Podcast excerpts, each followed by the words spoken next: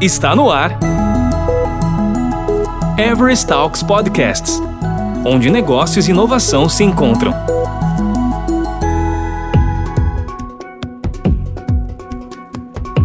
A maior premiação brasileira da inovação na saúde promete revelar boas surpresas em 2021. Iniciativa da Fundação Everest Brasil, o prêmio Empreenda Saúde chega a mais uma edição no momento em que a pandemia provoca transformações profundas e cria um ambiente favorável para as startups. A proposta é incentivar os empreendedores a inovarem em diferentes áreas da saúde.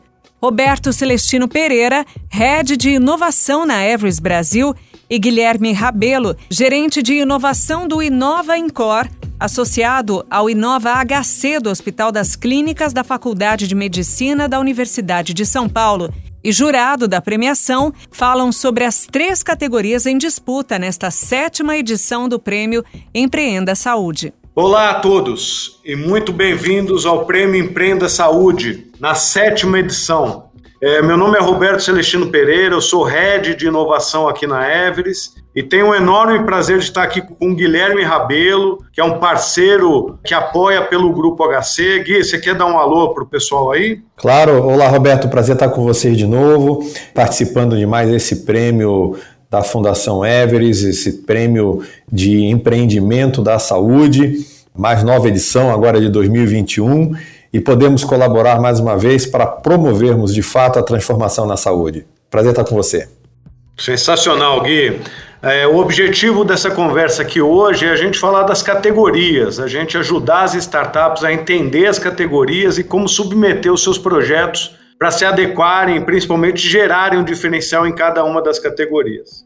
É, queria começar pela, pela categoria Telehealth, Gui. Você explicar um pouco para os ouvintes aí o que, que significa essa categoria Telehealth. É uma categoria, eu acho que bastante propícia para os nossos dias, em que nós estamos, a partir do ano passado, vivendo um ambiente de pandemia global, e aqui no país a gente viu o um avanço muito grande de soluções de telemedicina, telemonitoramento, teleorientação, teleconsultas, fortalecimento da teleeducação e a gente entendendo o papel que isso tem dentro da saúde. Então, essa categoria basicamente é voltada para as startups que promovem a ampliação da assistência em saúde por meio do uso de ferramentas de tecnologia interativas.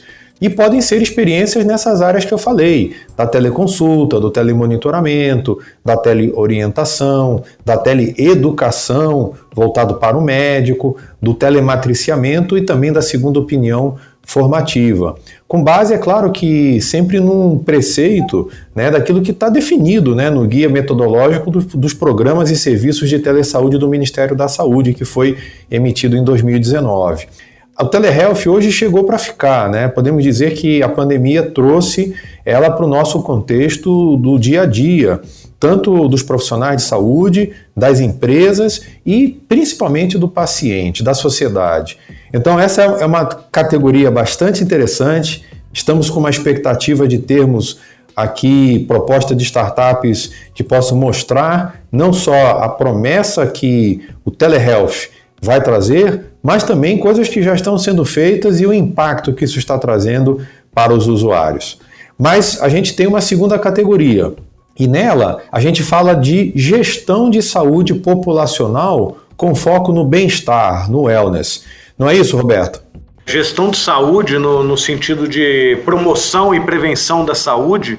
Então, todas as soluções que nos ajudam a não só individualmente, mas de forma populacional, né?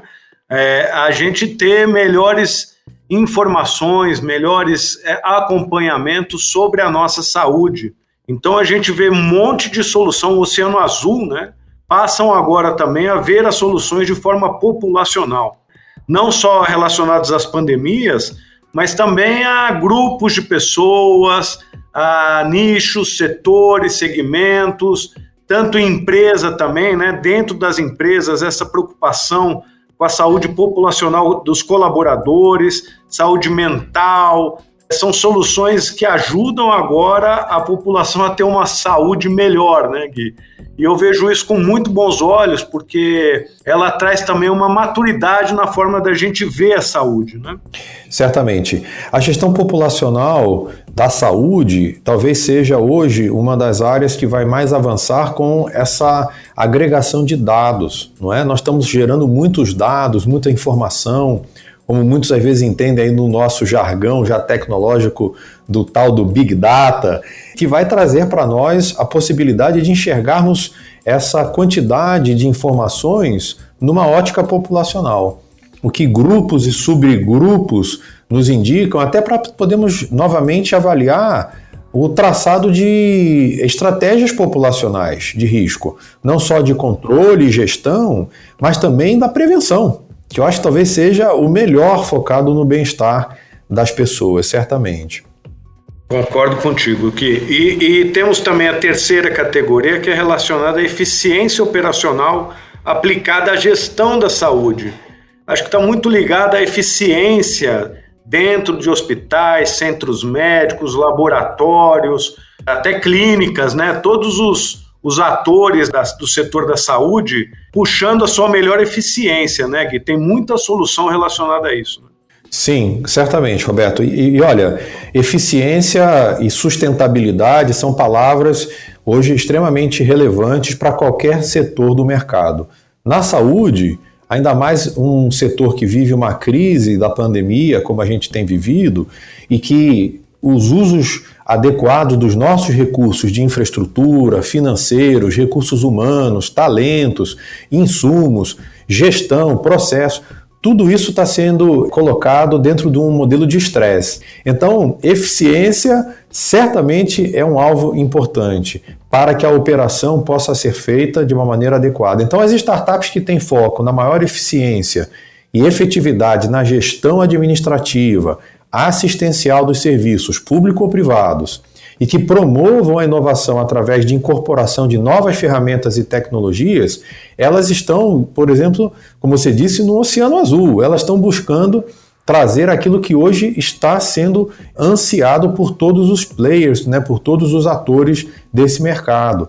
As seguradoras e operadoras, né, que são as fontes pagadoras hoje, que precisam otimizar o seu recurso para o seu segurado, os laboratórios diagnósticos que, no efeito de pandemia da Covid, tiveram um papel importantíssimo. Né? As pessoas querem voltar a ter segurança de sair, então exames diagnósticos agora vão ser cada vez mais importantes e precisam estar integrados com a linha de cuidado. E é claro, né, entendendo que isso está tudo dentro de um elo da cadeia de saúde. Eu acho que esse ângulo da eficiência vai ser fundamental. Então eu convido a todas as startups para essa incrível oportunidade para submeterem seus projetos dentre essas categorias, que demonstre a sua vantagem competitiva, a sua solução para que possa gerar negócio junto com os entes que a gente tem, todo o corpo de jurados, os apoiadores, todo o ecossistema que está ligado ao Empreenda Saúde. Gui, complementa o convite aí, amigo, e manda um abraço para todos, por favor. Realmente, pessoal, vai ser um grande prazer estar com todos vocês. Fiquem aqui é, certos de que a participação de vocês nesse sétimo prêmio Empreenda Saúde será fundamental. É uma forma de nós contribuirmos também para a transformação da sociedade no âmbito de melhoria da saúde, as novas ideias, os novos processos, todos eles podem nos ajudar a ter uma saúde cada vez mais saudável, por assim dizer. E nós desejamos isso. Participem, se inscrevam, verifiquem o que vocês podem contribuir nessas três categorias que o Roberto já destacou. Temos uma experiência já de seis anos aí de muito sucesso, mas nós temos a certeza de que essa sétima edição será ainda melhor. E esperamos nos ver em breves. Você ouviu Everest Talks Podcasts, onde negócios e inovação se encontram. Toda semana tem novidades por aqui. Até lá!